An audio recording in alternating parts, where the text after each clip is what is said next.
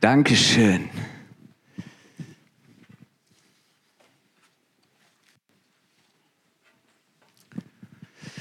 Ist da jemand?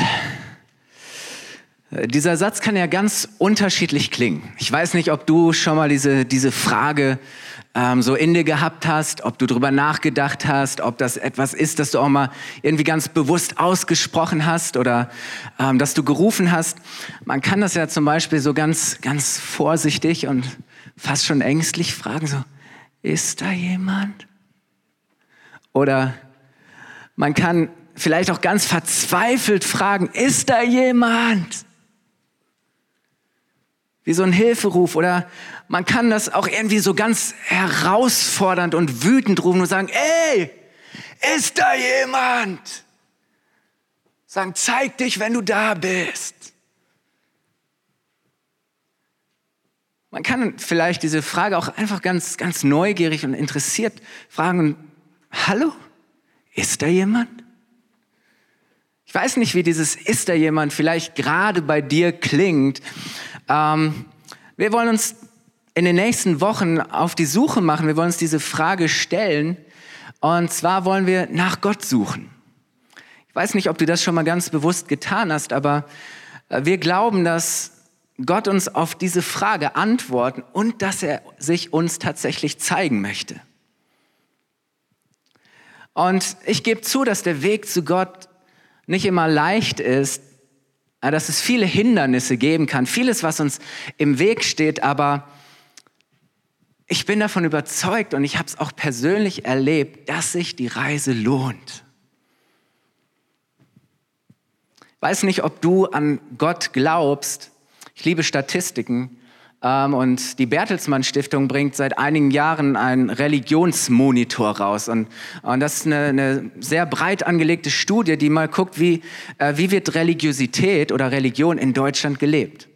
Und sie haben herausgefunden, ähm, dass im Westen 54 Prozent der Menschen sagen, ja, ich glaube an Gott oder zumindest an etwas Göttliches, eine höhere Macht.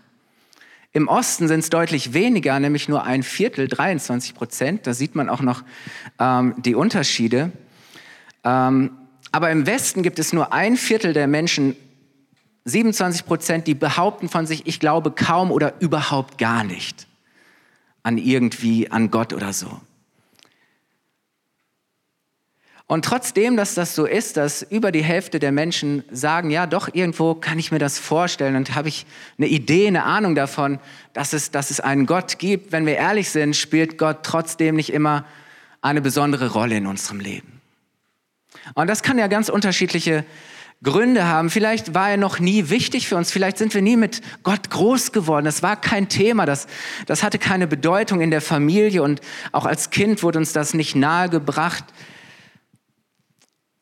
Vielleicht äh, haben uns bestimmte Erfahrungen, die wir gemacht haben im Leben, daran zweifeln lassen, ähm, dass es einen Gott gibt.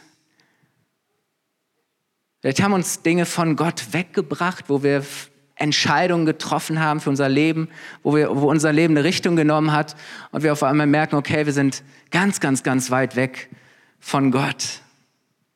Vielleicht geht es dir aber auch so, dass du bestimmte christliche Lehren ablehnst oder dass du von Christen oder von religiösen Menschen abgeschreckt wurdest und gesagt hast, nee, also Entschuldigung, ähm, wenn Christ sein und diese Sache mit Gott bedeutet, dass ich so werde wie die Person, ähm, dann kann ich auch gut und gerne darauf verzichten.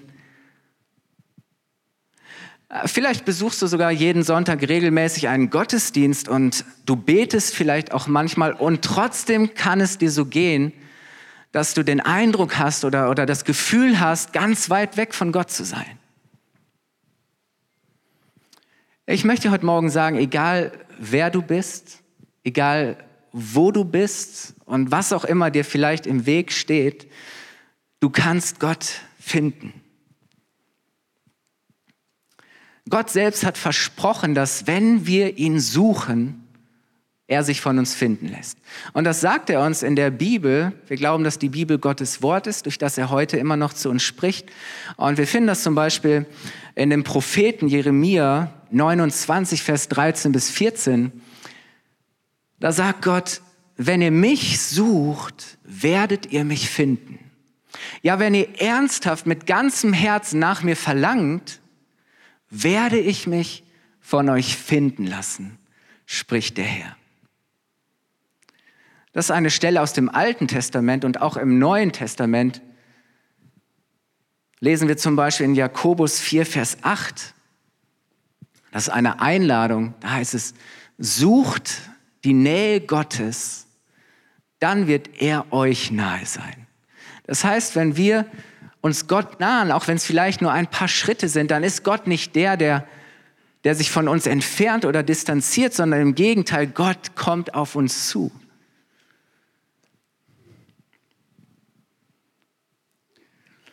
Wäre doch mal spannend, das zu testen, oder? Ob das wirklich funktioniert. Wenn die Bibel sagt, wenn du das tust, dann wird das passieren, das mal auszuprobieren. Ich weiß nicht, ob du das schon mal bewusst gemacht hast. Ähm, es gab einen sehr bekannten Mann im 17. Jahrhundert, den Mathematiker Blaise Pascal. Und er zählt bis heute zu einem der klügsten Köpfe unserer westlichen Welt. Er hat die, ähm, jetzt muss ich gucken, welche Theorie das war, die Wahrscheinlichkeitsrechnung erfunden. Ich habe keine Ahnung mehr, wie die geht. Wer weiß, was die Wahrscheinlichkeitsrechnung ist? Okay, einige können sich noch erinnern, die haben in der Schule gut aufgepasst. Ähm, dieser Mann hat irgendwann angefangen, etwas ganz Verrücktes zu tun. Er hat nämlich angefangen, auf Gott zu wetten. Es war so, dass er als Kind mal geglaubt hat, dass Gott, dass es Gott gibt und dass Gott da ist. Aber irgendwann, als er groß geworden ist, erwachsen geworden ist, hat das für ihn überhaupt keine Bedeutung mehr gehabt, keine Rolle gespielt. Und dann war es so, dass er eines Nachts eine, eine für ihn wirklich so reale Begegnung mit Gott hatte, dass für ihn auf einmal völlig klar war, doch, Gott gibt es. Und diese Begegnung hat ihn so sehr verändert, dass er von da an seine ganzen Wissenschaftskollegen herausgefordert hat, sich voll und ganz mal auf diese Sache mit Gott, den Glauben an Gott einzulassen und zu testen und auszuprobieren, ob das funktioniert und welche Auswirkungen das in ihrem Leben hat. Und ich meine, Wissenschaftler sind ja grundsätzlich offen für Experimente. Und seine Argumentation war die, dass er gesagt hat, die Wahrscheinlichkeit, dass es Gott gibt, liegt bei 50 Prozent. Oder? Entweder es gibt Gott oder es gibt Gott nicht. Und er sagt, was ist das Risiko? Was können wir, wenn wir es ausprobieren, verlieren oder gewinnen? Und er hat gesagt, weißt du, wenn es stimmt, und wir gewinnen, dann gewinnen wir damit alles, weil wir dann all das haben und bekommen, was Gott für uns hat und möchte. Sagt, und weißt du, selbst wenn du verlierst und es nicht stimmt, dann verlierst du gar nichts. Weil wenn Gott auch vorher schon in deinem Leben nicht da war und keine Rolle gespielt hat, dann bleibt alles beim Alten. Und so hat er sie herausgefordert und gesagt, eigentlich kannst du bei diesem Experiment nur gewinnen. Du kannst nichts verlieren. Und er hat Leute ermutigt und herausgefordert, das zu testen. Und er hat auf, auf Gott gewettet. Aber eigentlich stellt er die gleiche Frage oder, oder behauptet er das Gleiche, was eben Gott selbst schon in der Bibel sagt, dass wenn wir ihn suchen, wir ihn finden können. Dass wenn wir auf Gott setzen, wir nur gewinnen können. Und wir wollen uns in den nächsten Wochen und an den nächsten Sonntagen gemeinsam auf den Weg machen, Gott zu entdecken. Und es gibt so fünf Wachmacher, haben wir die genannt, die Jesus selbst in einer ganz spannenden Geschichte beschreibt, die vielen Menschen auch bis heute bekannt ist und als eines der ja, bedeutendsten, bedeutendsten und größten ja, Geschichten auch gilt. Das ist nämlich die Geschichte vom verlorenen Sohn. Und wir wollen die äh, mal gelesen, noch mal gemeinsam lesen. Wir finden die in, im Lukas-Evangelium in Kapitel 15, Vers 11 bis 24. Da heißt es, Jesus erzählte, ein Mann hatte zwei Söhne. Eines Tages sagte der Jüngere zu ihm, Vater, ich will jetzt schon meinen Anteil am Erbe haben. Da teilte der Vater seinen Besitz unter die beiden auf. Nur wenige Tage später machte der jüngere Sohn seinen Anteil zu Geld, verließ seinen Vater und reiste ins Ausland. Dort leistete er sich, was immer er wollte. Er verschleuderte sein Geld bis er schließlich nichts mehr besaß. Da brach in jedem Land eine große Hungersnot aus. Es ging dem Sohn immer schlechter und in seiner Verzweiflung bettelte er so lange bei einem Bauern, bis der ihn zum Schweinehüten auf die Felder schickte. Oft quälte ihn der Hunger so sehr, dass er sogar über das Schweinefutter froh gewesen wäre. Aber nicht einmal davon bekam er etwas. Da kam er zur Besinnung. Bei meinem Vater hat jeder Arbeiter mehr als genug zu essen und ich sterbe hier vor Hunger. Ich will zu meinem Vater gehen und ihm sagen, Vater, ich bin schuldig geworden an Gott und an dir. Sieh mich nicht länger als deinen Sohn an, ich bin es nicht mehr wert. Lass mich aber bitte als Arbeiter bei dir bleiben. So machte er sich auf den Weg und ging zurück zu seinem Vater. Der erkannte ihn schon von weitem. Voller Mitleid lief er ihm entgegen, fiel ihm um den Hals und küsste ihn. Vater, sagte der Sohn, ich bin schuldig geworden an Gott und an dir. Sieh mich nicht länger als deinen Sohn an, ich bin es nicht mehr wert. Aber sein Vater befahl den Knechten, beeilt euch, holt das schönste Gewand im Haus und legt es meinem Sohn um. Steckt ihm einen Ring an den Finger und bringt Schuhe für ihn. Schlachtet das Mastkalb. Wir wollen essen und feiern.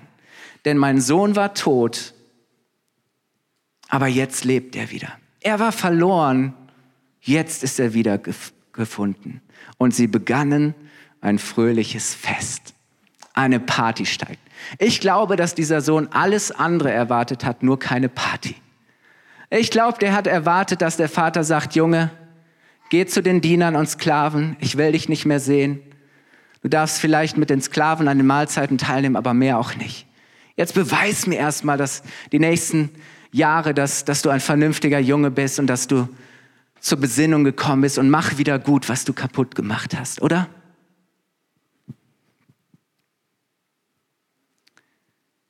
Was der junge Mann tut hier, war, war damals noch mehr als heute ein absoluter Skandal. Es war unmöglich, weil der Vater war die Respektperson, die du geehrt hast und die du in Ehren gehalten hast, wie keine Person sonst.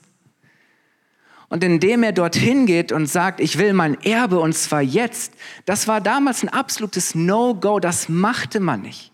Man bekam das Erbe erst nach dem Tod des Vaters. Und eigentlich sagt dieser Junge nichts anderes als, weißt du was, Vater, für mich bist du längst schon gestorben.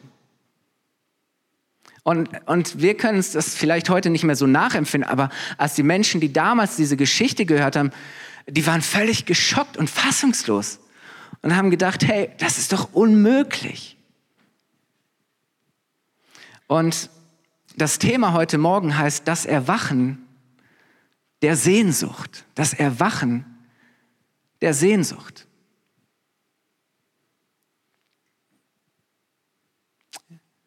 Ja, das, was der junge, junge Mann hier tat, war unmöglich, aber sind wir doch mal ehrlich, doch auch so verständlich. Er hatte irgendwie das Gefühl, das, was ich bisher erlebt und gesehen habe, kann das schon alles sein. Ich will mehr, ich will weit weg, ich will raus, ich will was erleben, ich, ich will Geld, ich will alles machen, was ich will. Ich will alles ausprobieren. So, er hat dieses Fernweh, er hat, hat diese Sehnsucht, er hat irgendwie das Gefühl, das war es noch nicht. Und er möchte unbedingt herausfinden, ob das Leben für ihn noch mehr zu bieten hat. Und solche Gedanken kennen wir doch auch. Dass wir uns manchmal fragen, vielleicht haben wir schon viel erreicht, vielleicht haben wir uns viel investiert, aber irgendwann kommen wir an einen Punkt und fragen uns, war das schon alles. Vielleicht hast du den Karriereschritt gemacht, den du schon immer wolltest und auf einmal denkst, war das schon alles? Und, und, und manchmal fragen wir uns, muss es nicht noch mehr geben?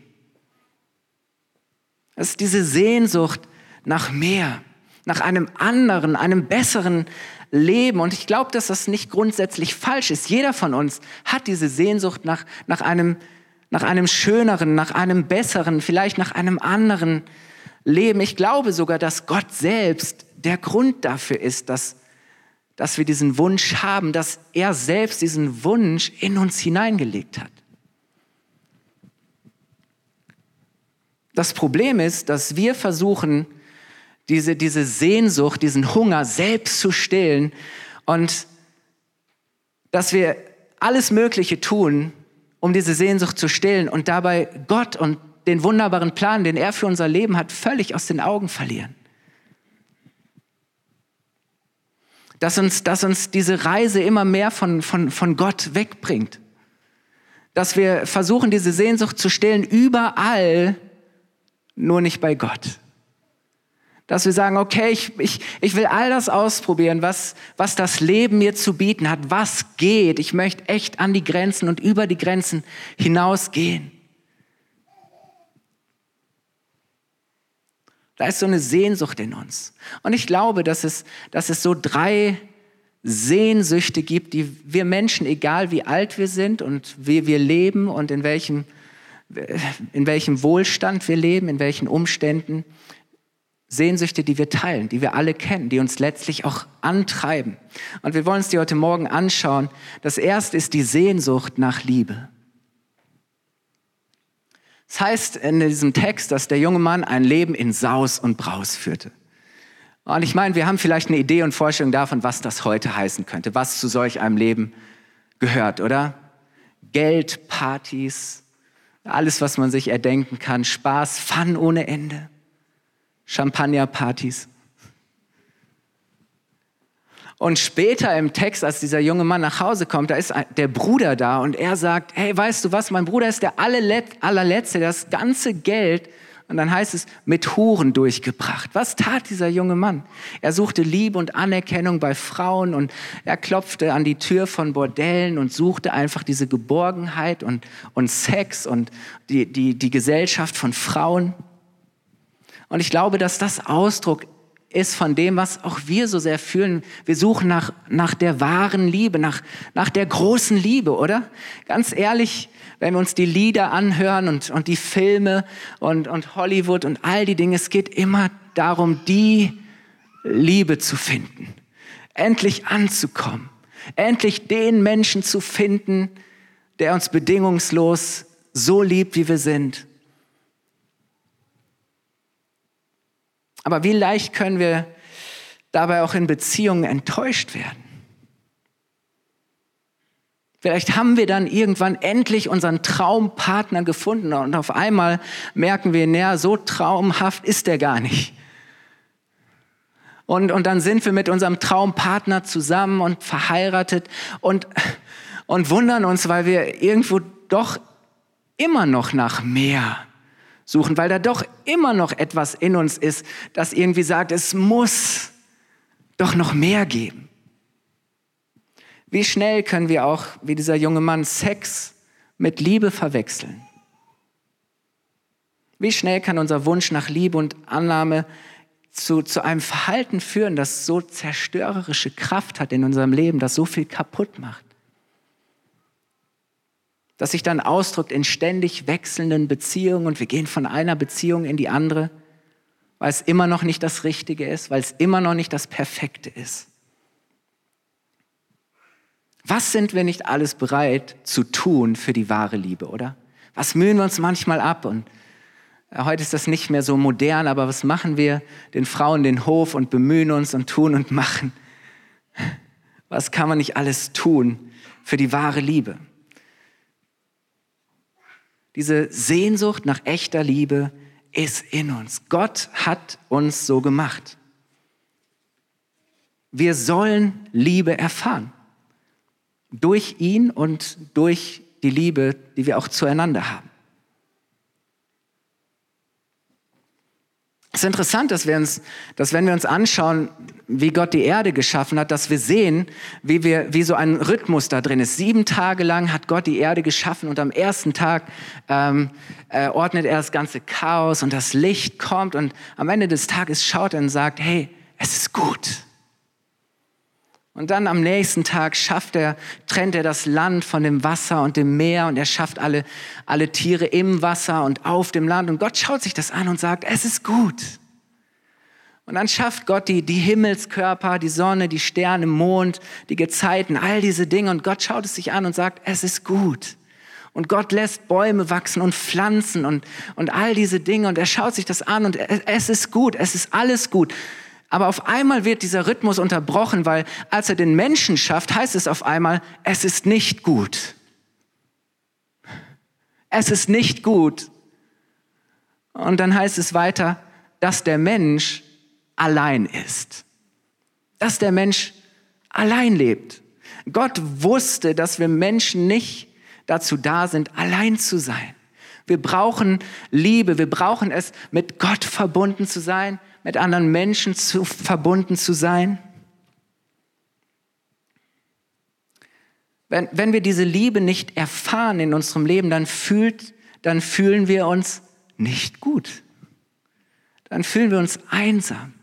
Und wisst ihr, wir können so viele Freunde haben, wir können so, viel, so viele Follower auf Instagram oder Facebook haben oder sonst wo. Wir können auf jeder Party sein und trotzdem uns total einsam fühlen und das Gefühl haben, allein zu sein. Wir sind nicht dazu bestimmt, so zu leben. Und wisst ihr, Gott mit, es fängt alles an mit Gottes Liebe.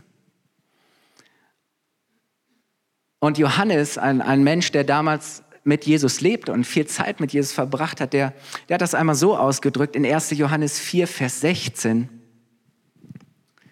und 10. Er hat gesagt, wir haben erkannt, dass Gott uns liebt. Und wir vertrauen fest auf diese Liebe. Gott ist Liebe. Und wer in dieser Liebe bleibt, der bleibt in Gott und Gott in ihm. Dann bist du nie mehr allein. Dann bist du erfüllt von seiner Liebe. Und dann führt er weiter aus und sagt, und deswegen, weil das so ist, sollen wir auch einander lieben. Aber es fängt an mit dieser Liebe zu Gott. Und dann heißt es, dann heißt es in Vers 10, das Einzigartige an dieser Liebe ist. Das heißt, es ist eine Liebe, die findest du nirgendwo sonst auf diese Art. Sie ist einzigartig. Nicht wir haben Gott geliebt, sondern er hat uns seine Liebe geschenkt. Gott hat uns zuerst geliebt. Weißt du, Gott liebt dich schon und, und, und, und Gott hat dich schon geliebt, als du noch gar nicht wusstest, was Liebe ist und, und was es bedeutet zu lieben. Und, und Paulus beschreibt diese Liebe nochmal genauer in Römer 5, Vers 6. Da sagt er, diese Liebe zeigt sich darin, dass Jesus Christus zur rechten Zeit für uns, gottlose Menschen, das heißt Menschen, die von Gott nichts wissen wollten, die weit weg von Gott waren, dass er für uns gottlose Menschen gestorben ist, dass er sein Leben gegeben hat. Und ist es nicht so, dass es keinen höheren Ausdruck und Zeichen von Liebe geben kann, als bereit zu sein, sein eigenes Leben für jemand anderes zu geben? Wow, was für eine unbegreifliche Liebe. Und wisst ihr, Jesus hat das sogar für Menschen getan, die nichts von ihm wissen wollen, die ihn beschimpft haben, die ihn misshandelt haben, die auf ihn gespuckt haben. Jesus hat es für jeden getan, er hat es für dich getan. Was für eine Liebe. Und deswegen, wenn wir diese Sehnsucht nach Liebe in uns spüren, dann ist es so wichtig, dass wir erkennen, dass wir ohne Gott keine vollkommene Liebe erfahren können weil von ihm kommt Liebe. Gott ist Liebe. Gott hat nicht nur Liebe, sondern Gott ist Liebe. Und das ist diese erste Sehnsucht, die wir haben, die Sehnsucht nach Liebe. Eine zweite Sehnsucht, die wir alle teilen, ist die Sehnsucht nach Bestimmung.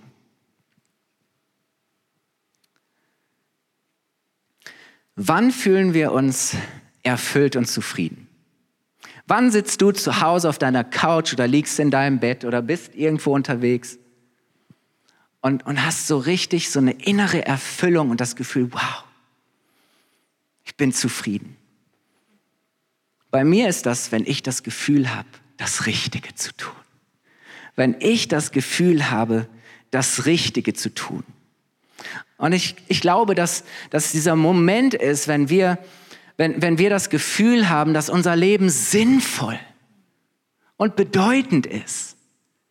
dass wir das tun, worauf es wirklich ankommt, was zählt, was wichtig ist, oder? Und es ist doch schon so, dass es ist so, dass schon Kinder davon träumen, etwas Bedeutendes zu tun oder bedeutend zu sein.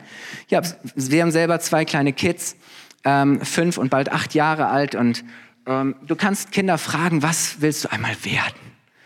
Und was wollen Kinder werden? Pilot, Astronaut, Feuerwehrmann, Polizist, Krankenschwester oder meine Tochter will Forscherin werden. Ja, aber es geht immer darum, etwas Bedeutsames zu entdecken. Es geht darum, etwas Bedeutsames, Wichtiges zu tun. Es liegt schon in den Kids, obwohl sie sich noch überhaupt gar keine Gedanken darüber machen müssten, was sie einmal äh, für einen Beruf ergreifen und womit sie ihr Geld verdienen wollen, was sie tun wollen.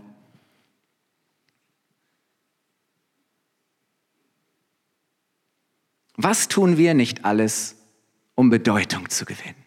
Ganz ehrlich, das steckt doch in jedem von uns, dass wir sagen, ich möchte bedeutend sein. Mein Leben soll nicht belanglos sein. Und was tun wir nicht alles dafür, dass wir das Gefühl haben, bedeutend zu sein? Wir, wir, wir streben und jagen dem Erfolg nach, oder? Wir wollen erfolgreich sein, Karriere machen, viel Geld verdienen. Aber macht Erfolg wirklich glücklich? Wenn wir uns all die Menschen anschauen, die, die alles haben von dem, was wir meinen, brauchen zu müssen, damit wir ein völlig sorgenfreies, glückliches, reiches Leben haben. Wie viele zahlen ein, einen hohen Preis dafür mit ihrer Gesundheit, ähm, opfern ihre Ehe, ihre Familie?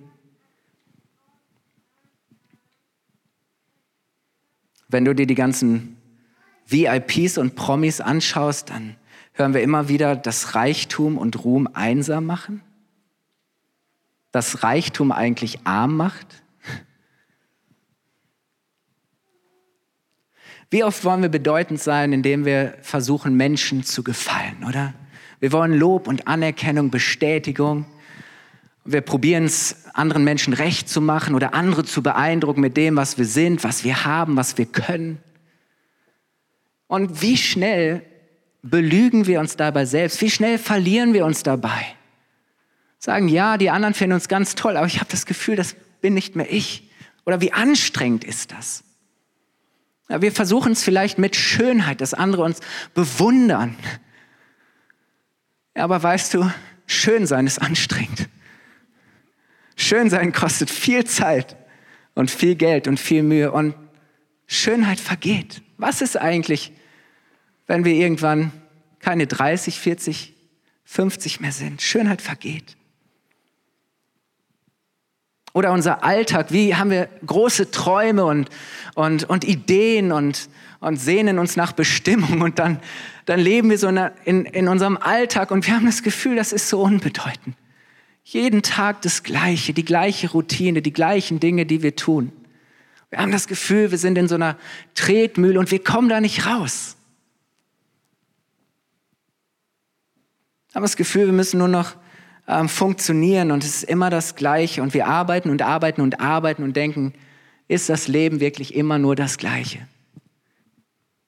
Vielleicht suchen wir auch Bestimmung und Bedeutung in unseren Kindern und sagen, hey, wow, ich lebe für meine Kinder und ich opfer mich auf mit allem und ich tue alles für die Kinder. Und das, das ist eine gute Motivation. Aber meine Erfahrung nach acht Jahren ist, dass Kinder auch anstrengend sind dass Kinder Kraft kosten, dass Kinder Sorgen machen, dass ich so oft das Gefühl habe, so sehr ich mich bemühe, sie wissen es nicht wirklich zu schätzen.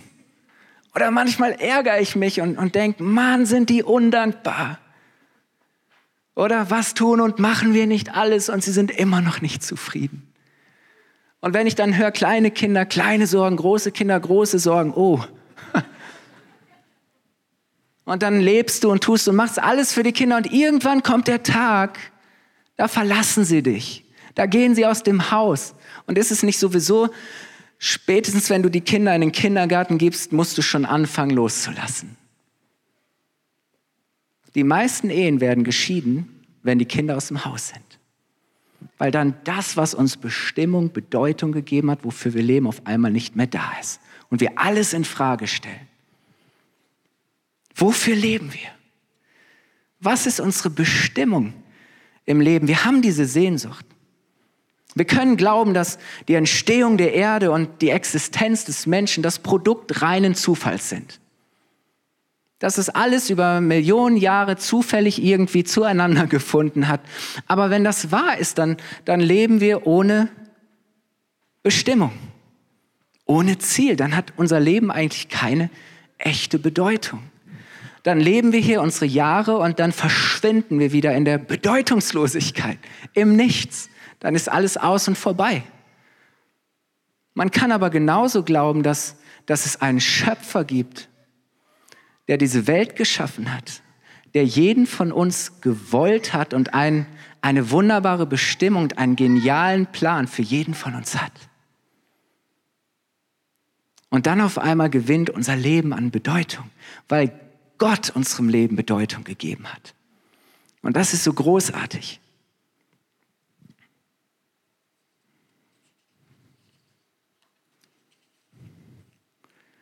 Der Apostel Paulus drückt das einmal im Neuen Testament, im Epheserbrief, sehr schön aus. Er sagt, denn wir sind Gottes Werk. Er hat uns in Christus Jesus neu geschaffen. Warum? Wozu? Damit wir die guten Taten ausführen, die er für unser Leben vorbereitet hat. Hey, dass du lebst, dass du da bist, dass du bist, wer du bist, ist kein Zufall, sondern das ist eine geniale Idee Gottes. Der Schöpfer des Himmels und der Erde, dessen Kreativität keine Grenzen kennt, hat dich geschaffen und es gibt keinen unter den acht Milliarden Menschen auf dieser Erde, der ist wie du. Du bist ein Unikat, einzigartig. Und wisst ihr, das kommt schön im Ausdruck in diesem Wort, das im Deutschen übersetzt wird mit Wir sind Gottes Werk. In der Ursprungssprache des Neuen Testaments im Griechischen steht an der Stelle das Wort Poema. Und wir kriegen vielleicht schnell schon die Verbindung zu diesem Wort Poem. Und Poem ist ein altes Wort für, für Gedicht für ein Kunstwerk, etwas individuell gestaltetes, etwas Einzigartiges. Und damit wird zum Ausdruck gebracht, dass du ein Meisterwerk Gottes bist. Weißt du, Gott hat keine Fehler gemacht, Gott hat keinen Pfusch, Gott hat nichts verpfuscht. Du bist ein Meisterwerk Gottes und du bist dazu geschaffen, das Gute zu tun. Was ist das Gute? Das Gute ist, dass du seine Liebe, dass du seine Größe, dass du seine Schönheit, seiner Schönheit in dieser Welt Ausdruck verleihst. Wir, wir sind dazu da, Gott wiederzuspiegeln. Seine Herrlichkeit, seine Schönheit, seine, seine Größe. Und, und, und er hat uns dazu bestimmt, dass wir Teil seines Plans und seiner Geschichte mit dieser Welt sind. Und er hat gesagt, es gibt nicht nur dieses Leben, die Zeit hier auf der Erde, sondern es gibt eine Ewigkeit. Es gibt noch so viel mehr, wozu du bestimmt bist. Das ist Gottes Antwort auf unsere Sehnsucht nach Bestimmung.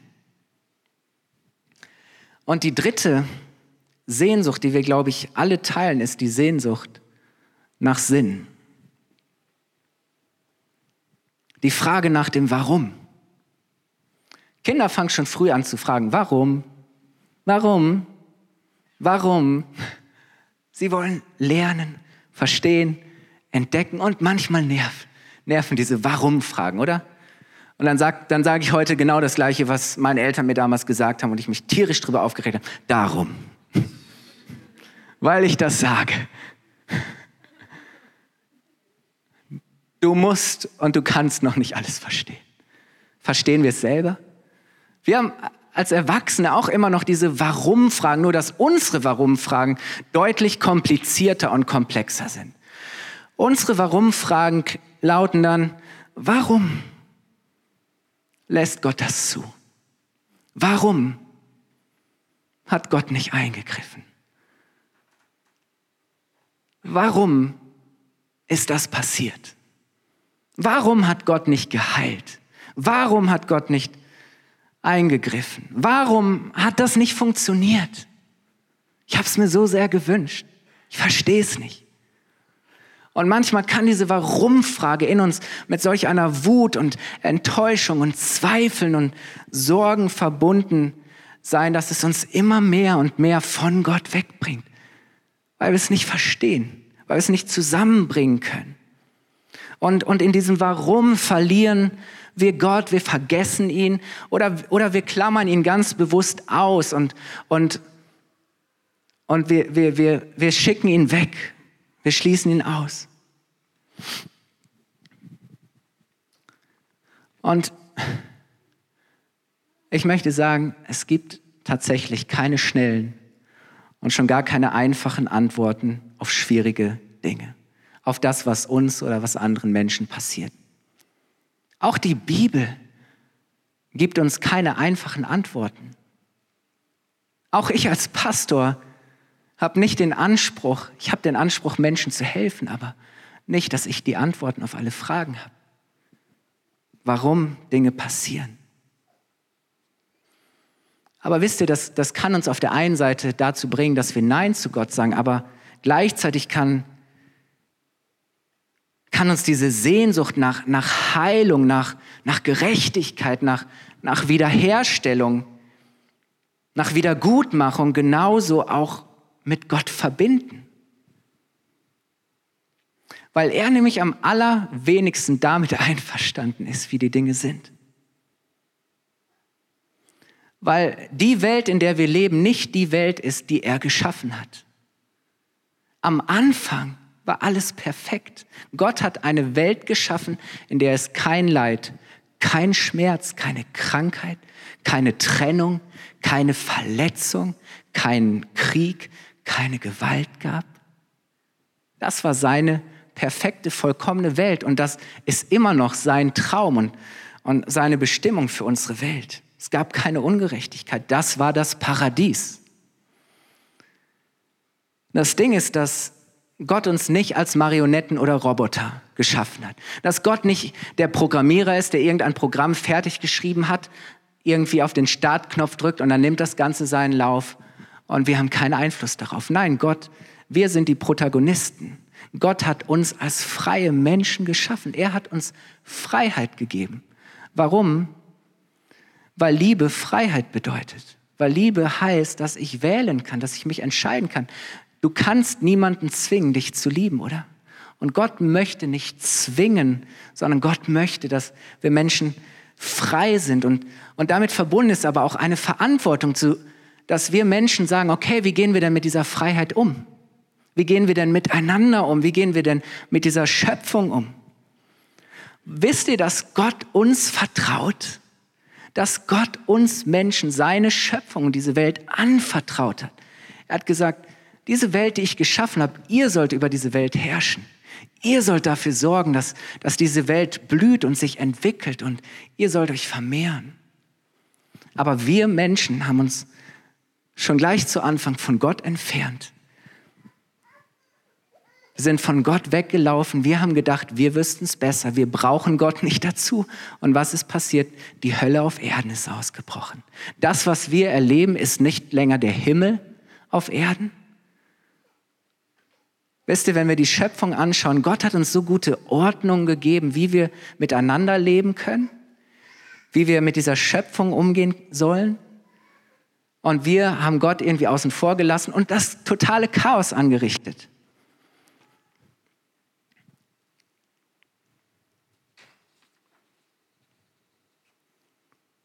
Und wisst ihr, wenn wir ehrlich sind, dann ist das meiste Leid in der Welt direkt oder indirekt Folge menschlicher Entscheidungen, die Gottes Absichten widersprechen. Überall da, wo Missbrauch geschieht, Kriminalität, Krieg, Gewalt, handelt jemand gegen Gottes Absichten rebellieren wir gegen Gott, gegen das, was unser Schöpfer für uns geplant hat. Wie viele Krankheiten würde es nicht geben, wenn wir anders leben würden? Menschen leben in Armut als Folge von Korruption, Habgier, Ausbeutung, Gleichgültigkeit.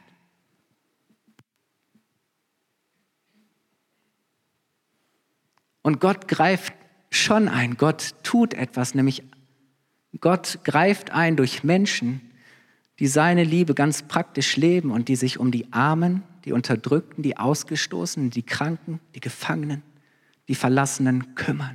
Sie lieben, für sie da sind. Das ist unsere Verantwortung. Ist, glaube ich, so hilfreich, wenn wir verstehen, dass Gott am allermeisten darunter leidet, was mit seiner Schöpfung passiert. Weil Gott, das heißt, liebt diese Welt so sehr wie niemand sonst. Und wenn das stimmt, dann ist Gott der, der am allermeisten leidet. Sein Herz bricht darüber und und wisst ihr, deswegen bedeutet Leid nicht, dass Gott nicht da ist, sondern Gott leidet mit uns. Er ist mit uns im Leid. Und ich habe es persönlich immer wieder auch erlebt und ich höre es von anderen Menschen, dass gerade in schweren Zeiten wir Gottes Liebe, sein, sein Trost, seine Kraft in besonderer Weise auch er erleben und erfahren und merken, vielleicht manchmal auch erst im Rückblick, doch Gott war da. Er hat mich durchgetragen.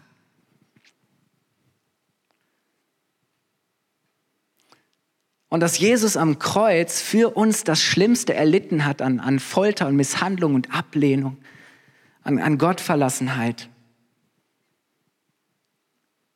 Das zeigt, dass Gott unseren Schmerz teilt, dass er mitfühlt, dass er sogar bereit war, all den Schmerz, all das, die Zerbrochenheit dieser Welt auf sich zu nehmen und das zu tragen, was wir nicht tragen können. Das, wofür wir nicht mehr die Verantwortung übernehmen können, weil wir nichts anderes verdient haben als das gerechte Gericht Gottes. Und gleichzeitig ist Jesus schon der Weg und die Tür zu einem neuen Leben, zu einer neuen Welt. Die Bibel zeigt uns, dass Jesus einmal kommen und diese Welt und, und diese Schöpfung wiederherstellen wird, dass er all das wieder neu machen wird. Und das zeigt doch etwas äh, von, von Gottes Herz. Ich möchte diesen Gottesdienst schließen und ich möchte am Ende auf dieses Buch zurückkommen, das vielleicht der ein oder andere von euch in den letzten Tagen oder Wochen als Geschenk von jemand bekommen hat. Ich weiß nicht, ob du es schon gelesen hast oder ob es noch äh, auf deinem im Regal steht, wie auch immer. Aber wir glauben, dass in jedem Menschen ganz tief drin diese Sehnsucht nach Gott ist danach Gott zu kennen, danach Gott zu finden und dass Gott der Ort ist, wo unsere tiefste Sehnsucht gestillt wird und wo wir das echte und wahre Leben finden können. Und deswegen wollen wir dich ermutigen, diesen Satz zu deinem Gebet zu machen, zu sagen, Gott, wenn es dich gibt, dann zeig dich mir. Wir möchten dich ermutigen, dich darauf einzulassen weil wir davon überzeugt sind, dass wenn du Gott wirklich suchst, er sich von dir finden lässt. Und dieses Buch soll wie so, ein, wie so ein Kompass sein, soll dir eine Orientierung geben, soll dir die Richtung zeigen, wie du Gott nahe kommen kannst. Und wir werden an den nächsten Sonntagen immer wieder so Stationen oder so Wachmomente so ein Erwachen in, in dieser Geschichte des verlorenen Sohnes anschauen. Und, und letztlich ist dieser, dieser Weg des verlorenen Sohnes zurück zum Vater, ist auch unser Weg. Und wisst ihr, warum Jesus diese Geschichte erzählt hat? Weil wir der verlorene Sohn sind. Weil wir die sind, die, die ausgezogen sind und unsere Bestimmung überall gesucht haben, nur nicht bei dem, der, der unsere Sehnsucht wirklich stillen kann. Und ich möchte euch einladen, wir wollen zum Ende des Gottesdienstes nochmal gemeinsam aufstehen. Lasst uns aufstehen und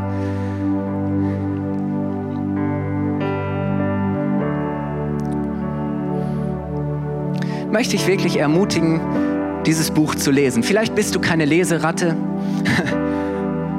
vielleicht hörst du lieber Hörbücher, vielleicht gibt es das auch als Hörbuch. Aber ich glaube, dass dieses Buch sich lohnt zu lesen. Und selbst wenn du es nicht liest, ganz hinten findest du ein, ein sogenanntes Tagebuch. Da findest du für 30 Tage, je, für jeweils jeden Tag auf einer Seite zwei oder drei Fragen zum Nachdenken über das Thema, über das wir heute gesprochen haben. Und du kannst in zwei, drei Sätzen einfach diese Fragen für dich beantworten. Und dann findest du äh, auf diesen Seiten ein Gebet für jede Woche. Also insgesamt fünf Gebete. Und ich möchte dich ermutigen, dieses Gebet zu deinem Gebet zu machen. Du kannst dir heute Abend oder an den nächsten Tagen dieses Buch nehmen und du kannst hinten reinblättern und du kannst es einfach nur lesen und laut aussprechen oder du kannst es ganz still einfach so äh, vor Gott bringen. Und das Gebet lautet, Gott, wenn es dich gibt, dann zeig dich mir. Erwecke in mir die Fähigkeit zu erkennen, dass du es bist, der in meinem Leben fehlt. Und ich wette darauf, dass wenn du dieses Gebet wirklich ernsthaft sprichst, wenn du das zu deinem Gebet machst, dass Gott sich dir zeigt und dass du ihn erlebst. Und deswegen wollen wir dieses Experiment starten. Wenn du dieses Buch noch nicht hast und du bist Gast heute Morgen, gleich nach dem Gottesdienst, direkt rechts an unserem Infopunkt haben wir solche Willkommenstüten, Geschenke, die kannst du mitnehmen. Da sind einige Infos, Informationen für dich drin, aber auch dieses Buch. Wir wollen dir das einfach schenken, oder? Das ist doch großartig. Und dann hol dir deine Tüte ab und, und dann schenk dieses, nimm dieses Buch. Wenn du zum ersten Mal hier bist und sagst, ich habe das Buch schon geschenkt bekommen, ich will die Tüte trotzdem mitnehmen, da sind auch andere tolle Sachen drin, kannst du das Buch einfach rausnehmen und hinlegen, damit es jemand anderes bekommt. Oder du sagst, ich nehme es nochmal mit und gebe es an jemand anderes weiter. Das ist großartig. Das wollen wir jetzt tun und wir wollen nochmal zum Ende die Augen schließen und wollen, wollen gemeinsam ein Gebet sprechen. Und du kannst dieses Gebet einfach für dich mitsprechen, wenn du möchtest. Gott, ich danke dir, dass du selbst gesagt hast, dass wenn wir dich suchen, du dich von uns finden lässt. Ich danke dir, dass du gesagt hast, dass wenn wir auf dich zukommen, du der Gott bist, der uns nahe ist. Ich danke dir, dass du gesagt hast, dass wenn wir wirklich dieses Verlangen danach haben, dich zu erkennen, du dich uns zeigst. Ja, und darauf wollen wir uns einlassen. Wir wollen einfach mal dieses Vertrauen investieren. Und ich danke dir für jeden heute, zu dem du persönlich gesprochen hast, den du angesprochen hast, der jetzt spürt, dass, dass das eine Einladung von dir ist. Und wenn du dazu gehörst, dann möchte ich dich ermutigen. Und wir können das alle gemeinsam sprechen. Vielleicht sagst du auch, ich kenne Gott schon und auch Kirche und Jesus aber ich merke doch, ich bin auch so weit weg von Gott wieder. Ich möchte wieder näher zu ihm kommen. Lass uns das Gebet gemeinsam sprechen. Ich bete immer einen Satz vor und dann könnt ihr diesen Satz nachsprechen. Gott, wenn es dich gibt, dann zeig dich mir. Erwecke in mir die Fähigkeit zu erkennen, dass du es bist der in meinem Leben fehlt. Amen. Amen. Ihr seid noch herzlich eingeladen, wenn, wenn du jetzt dich angesprochen fühlst und sagst, oh, da ist irgendwas in mir, so ich weiß nicht, was ich damit machen soll. Hier vorne links und rechts stehen Leute, die gerne für dich beten wollen. Und dann kannst du einfach sagen, auch vertrauensvoll, was, was, was es ist. Und egal was es ist, wir beten dafür und wir glauben, dass Gott etwas tut, dann nimm dieses Angebot an. Wir möchten dich einladen in unser Café. Wir würden dich gerne kennenlernen, noch ein bisschen Zeit mit dir verbringen. Unser Team hat tolle Sachen vorbereitet, kleine Snacks und Kaffee und Tee. Ähm, lass uns die Gelegenheit nutzen, noch ein bisschen zusammen zu sein. Ich möchte noch mal einladen zu unserem Next Steps Kurs, der dann um 11.15 Uhr, wenn hier der zweite Gottesdienst anfängt, nebenan vorne rechts im Raum stattfindet. Und möchte ganz herzlich einladen zu nächsten Sonntag. Es wäre so cool, wenn du wirklich auch diese Reise weiter mit uns gehst und vielleicht sogar noch Leute ein mitbringst und einlädst, wo du sagst, wow, ich kann mir vorstellen, dass das für, für sie auch spannend ist. Und jetzt wollen wir unsere Hände vor uns ausstrecken, weil wir den Segen Gottes empfangen wollen. Und Gottes Segen ist mit dir. Gott segne dich, er geht mit dir in deine Woche. Er ist bei dir. Der Herr segne dich und behüte dich. Der Herr lasse sein Angesicht leuchten über dir und sei dir gnädig. Der Herr erhebe sein Angesicht auf dich und schenke dir Frieden. Du bist gesegnet, eine geniale Woche dir und einen schönen Sonntag.